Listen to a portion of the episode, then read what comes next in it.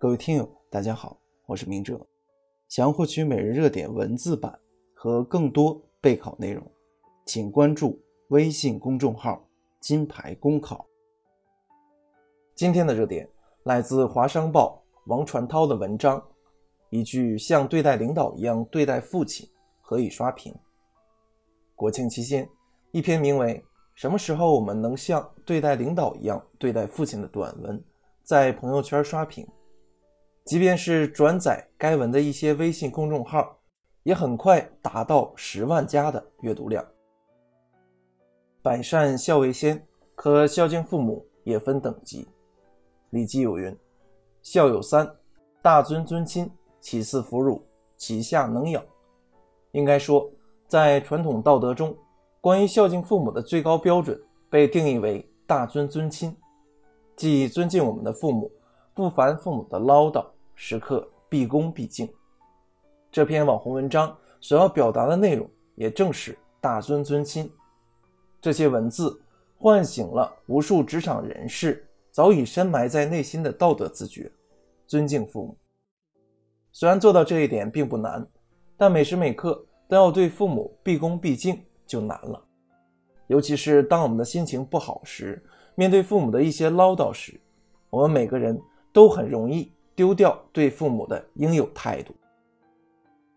当然了，和领导相处是一种职场交往，而和父母相处是一种家庭交往。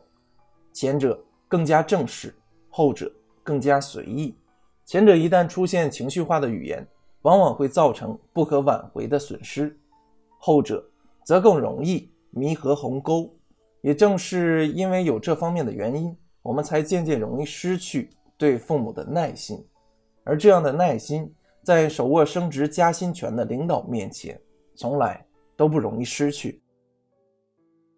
关于父母，每一位子女都大体经历过这样的过程：小时候最崇拜的人就是父母，随着年龄的增长以及知识的增多，会慢慢产生。原来父母也有不懂或不会的知识的感觉，父母不再是我们心里崇拜的大神。等到工作结婚后，我们组建了自己的家庭，对父母的依赖越来越小，便会对父母失去应有的耐心，将最不好的脾气发泄给父母。即便这样，父母仍是包容的，在他们心目中，我们是永远长不大的孩子。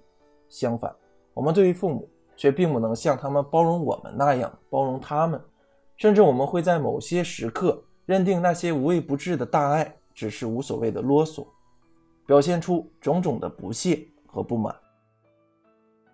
什么时候我们能像对待领导一样对待父亲？一文提醒我们每一位为人儿女的职场人，要将对待领导的敬意与和诚意分给父母一部分，并要身体力行践行之。就像文章后面一位网友的留言所说：“这世界上最应该富养的，不应该是儿女，而应该是我们的父母。”